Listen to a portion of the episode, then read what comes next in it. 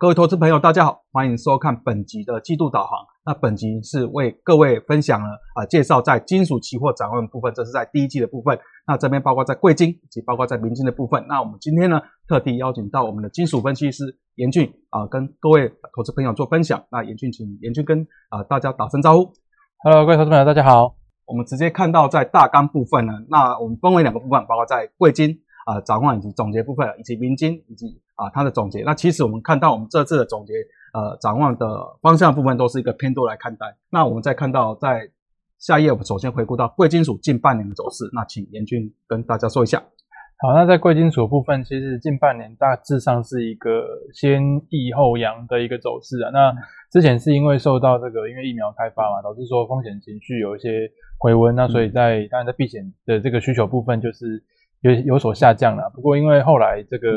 目前整体宽松的低利的环境还是在嘛，那再加上说疫情有一些变化，有一些变种病毒的出现，那目前在英国还是非常严重嘛，所以说在这个呃避险情绪回温的情况之下，再加上说原本的这个低利环境的一些支撑，所以整体。上来看，再加上说，因为那个拜登当选嘛，所以说有一些绿能的一些政策预期都会陆续的推出。这个对于白银啊，或者在太阳能，或是说在那个呃钯金、白金，在这个新能源车的部分，都是有一些应用的一些存在。所以说导致目前的整体来看，贵金属的部分是。呃，在重新开启另外一波的一个上行的态势。那刚刚有提到比较低利的环境，我们知道在啊今年的三月，因为疫情嘛，贝德是啊出了紧急降息六码，还有寄出无限的 Q，那这边也是推升了啊这个紧张情绪缓解之后，也推升整个金属行情、贵金行情都是呈现一个上升。那在复利债券的状况呢？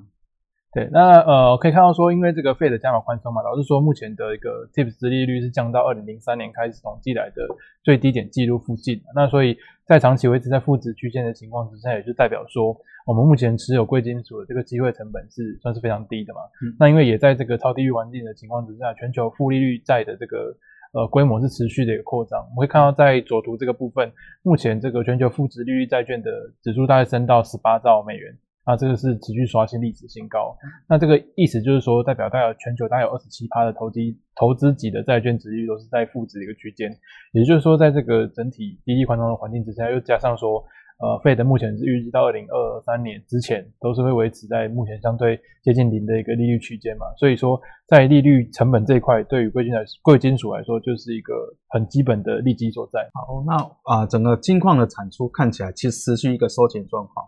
对，那我们刚刚讲完这个大环境的影响之后，接下来看一下基本面的部分哦。首先看到在金矿的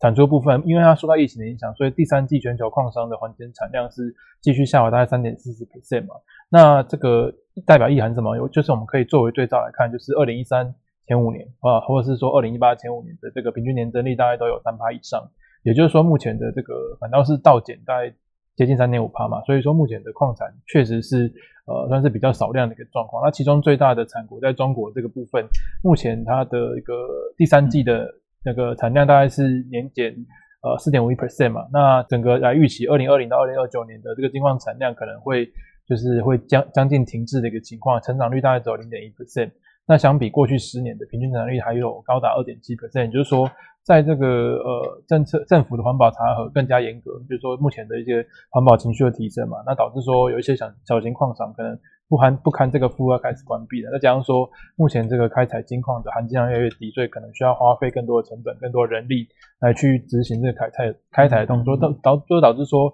最大的这个金矿开采国中国部分，它的这个产量是继续在萎缩的一个情况，所以在供给面的一个部分，呃，就是会提供黄金另外一个支撑的力道。是我们看到供给量高，这几年趋势也是增加幅度也是逐渐往往下降的哈。是，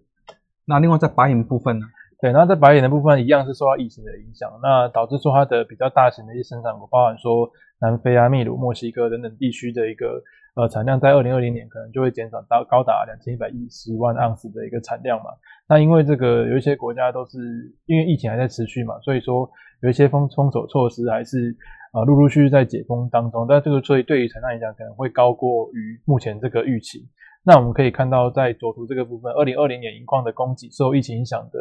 这个程度，大概是比原先预期，就是在疫情发生之前预期，大概还会少了大概六点三 percent，也就是说到大概七点八亿盎司左右的一个水准。所以说，这个疫情其实在呃，不管是银矿了，或者是说其他的一些基本金属的矿产的部分开采，都呃造成蛮大的一个影响。那在铂金的部分呢？对，然后在这个铂族金属的部分，它最大的生产地区在南非这个地方嘛。那南非它一样是因为那个那时候三月的时候有这个对抗新冠肺炎病毒病毒的这个封锁措施嘛，导致说他们当地的一些这个开采的活动都受到严重的冲击。那预估说他们去年整年的这个矿业生产可能会下。滑大八到十趴左右，那这个因为这个南非它是没有公布确切的数据，它大概都是公布年增率的一个部分，所以说呃，我们从这个相对数据来看，我就可以知道说它在这个呃铂金属的产量部分也确实受到冲击，那再再加上说它本来就有一些他们那个国家当地的一些电力生产的问题，导致说他们开采目前是比较困难的一个情况，所以在呃铂族金属的一个产量这个部分也是提供哦白金跟钯金一个支撑力道。那我们看到呢，今年呢，其实在三月因为疫情，美国是紧急降息了六码，那也寄出了无限 QE。那如果以长期来看呢，其实到二零二三年都还是维持接近零利率的水准，这边当然是有助于这个贵金属成本的降低哈。那整个弱势美元部分对黄金的影响？对，我们可以看到，呃，我这边左边是放了一个示意图来代呃代表说，目前的美国疫情确实还是蛮严重的，就是像。南加州目前是侦测到新的这个变种病毒嘛？那这个数据截至要一到一月三号为止啊，那加州的加护病房的一个住院人数是增增进呃增加将近四千七百人，是创历史的一个新高。可以看到这个曲线的幅度是呃非常的陡峭嘛。那所以在这个疫情影响之下，导致说这个美元它又因为他们本身的一些宽松大傻币的一个措施。然后，所以在这个资金可能有一些外逃的一个情况之下，美元它在中短期的一个期间内，可能都会维持在一个比较相对弱势的一个状况。那因为金属都是以美元来计价嘛，所以在美元相对弱势的情况之下，对于金属来说就是一个很基本的支撑力道。那疫情当然对我们知道，在贵金属就是就是它有避险的功能。那这边嗯啊，这边研究跟我们分析一下疫情。对，那我们知道说，目前的，就像一开始就有提到说，目前在这个英国那边的疫情还是很严重嘛。那这边就大概列一下目前英国跟那个日本他们一些疫情跟准备要封锁措施的一些状况。那我们都知道，这个黄金它本身就是黄金跟白银本身就是有一些呃避险的特质存在啊。所以说，在疫情那么严重的情况之下，黄金跟白银这部分他们的避险需求还是存在的。因为很大的一块应用是在太阳能，对吗？对，那这边太阳能对。特别拜登啊上任之后，绿能是他的发展重点。那对银的需求有哪些影响？对，那因为呃，拜登他目前是就是未来的美美国总统嘛，他其实在参选的时候提出非常多一些绿色能源的政见。那所以说，预期未来大概五年内可能那个会安装大概五亿片的太阳能发电板的一个计划，会导致说全球的这个安装量，就太阳能板安装量提高大概十五 percent 那另外中国啊其实在十四五期间也呃十四五期间预期说他们的这个。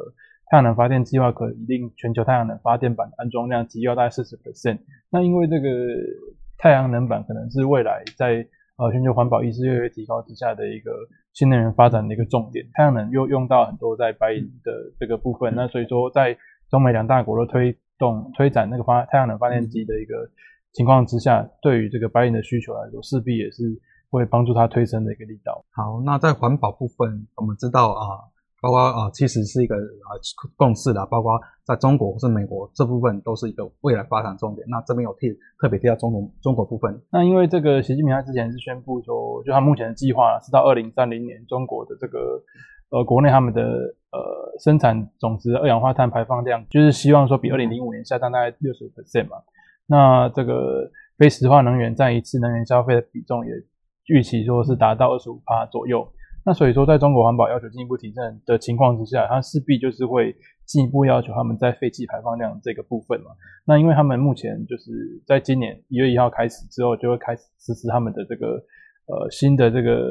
废气排放管制的一个标准，就是六六 B 这个部分。那我们可以知道说，从右边这个图就可以看到说，目前不管是在美国或是欧洲或是中国，他们都有陆陆续续持续更新他们的一些这个废气排放的标准。那也就是说。连带带动在触媒转换器钯金这个需求还是持续的一个增加，就是截至去年为止都是持续增加，大概有那个一到七八的水准。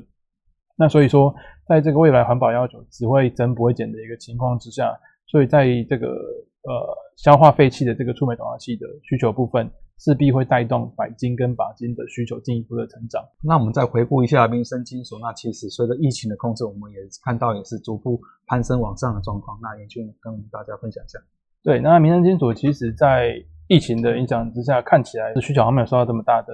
影响。最主要就是因为中国这个需求实在是太强了，有点类似之前金融海啸那个时候，中国吸纳的其他国家就是这个不要的一些需求。那反而让那个金属还持续维持一个推升的力道。那另外就是在近期疫苗研发持续进展的一个情况之下，我们会看到说，那在这个股市部分也是哦屡屡创新高嘛。所以说看起来这个整体的一个风险情绪是存在的。那对于这个民生金属的部分，对于它的需求也是比较正面的看法，就是让呃铜铝价都延续的一个上行的趋势。好，那我们啊在疫苗部分，我们知道在特别在十二月这边啊十一月十二这边明啊，进展是蛮明确的。那也美国或是欧洲都已经啊有些开始试打的动作。那这边对整个呃行情的影响，我们看到特别在民金部分是相当的正面的部分。对，那那我们在看到，其实刚提到在中国部分，哎，中国包括在近期人民币是一个升值，那它的呃呃一些宽松的状况，或是它的中级呃借贷这个便利 MLF 状况。对，我们可以看到，目前人行对于这个货币政策还是持续回升到中线的水准嘛。那相对的提供人民币 升值的空间，近期它的一个强涨力道，也可以表示说，呃，中国它购买力其实预期都是会持续成长嘛。那因为中国它又是最主要的一个民生金属的需求国，所以在人民币升值这一块，其实是会帮助这个呃民生金属的需求进一步成长的一个关键。那另外看到家电，其实哎，它的电冰箱的用量或是空调的用量。好像都是一个攀升的状况。对，那因为这个目前二零，因为之前二零一零到一一年那时候，中国家电在家电下下乡这些一系列的消费刺激政策的一个扶持之下，他们的那个目前就是以家电八到十年的使用年限标准来看，目前大概是已经来到呃汰换的一个时间点了。那所以说，二零二零年预计会有一点六亿台的家电产品达到安全使用年限，所以在这个二零二一到二零二二年。可能就是会有一些换机潮了。那预计说，可能里面会有大概五千两百台的空调，或是说五千八百台的冰箱需要做更换的一个状况。那因为呃家电用品又是主要会应用到铜跟铝嘛，那也有部分的镍这个部分。那所以在这个他们汰换机的一个情况之下，又配又配合遇到说目前这个肺炎的疫情呃，然后冬天来临嘛，所以说很多封城的国家可能需要更多的一些冰箱来做一些食品保存的动作，所以。在家电需求这一块，会推升铜、铝、镍他们的一个走势。而在我们铜的加工精炼费部分，我们看到是一个下降的状况。那从加工精炼费这边有什么样的解读？好，那我们刚刚看到的是比较大方向的一个铜晶面的一个供给需求部分嘛。那我们现在接下来再分享看目前在供铜的这个供给的部分，它这边这个图主要就是隐含说。这个铜的供应可能有一些供不应求的状况，因为一般来说，呃，这个加工精炼费是铜铜厂商向冶炼厂支付的一个费用嘛，那就是当这个铜矿供应紧张，或是说冶炼厂不得不接受比较低的费用来获得原材料的时候，这个费用就会下降。所以目前看它这个下滑趋势，就代表说目前这个铜矿的一个供给确实有吃紧的一些状况。那在氧化铝的部分呢，看到中国氧化铝产量是一个下降的状况，那对期价、期铝部分有什么样的影响？对，那呃，因为氧化铝它是制造精炼铝的一个原料嘛，那因为目前氧化铝的价格增加，就中国氧化铝这个部分，那所以说中国冶炼厂的盈利能力可能就会因为这样，因为成本增加是有所下滑嘛，就会增加他们成本驱动的一些成减产压力，那就是因为原料减少嘛，所以可能会抑制精炼铝的产出。那我们从右图也可以看到说，在呃去年十一月，这个氧化铝的开工率也是维持在五年低点的一个附近，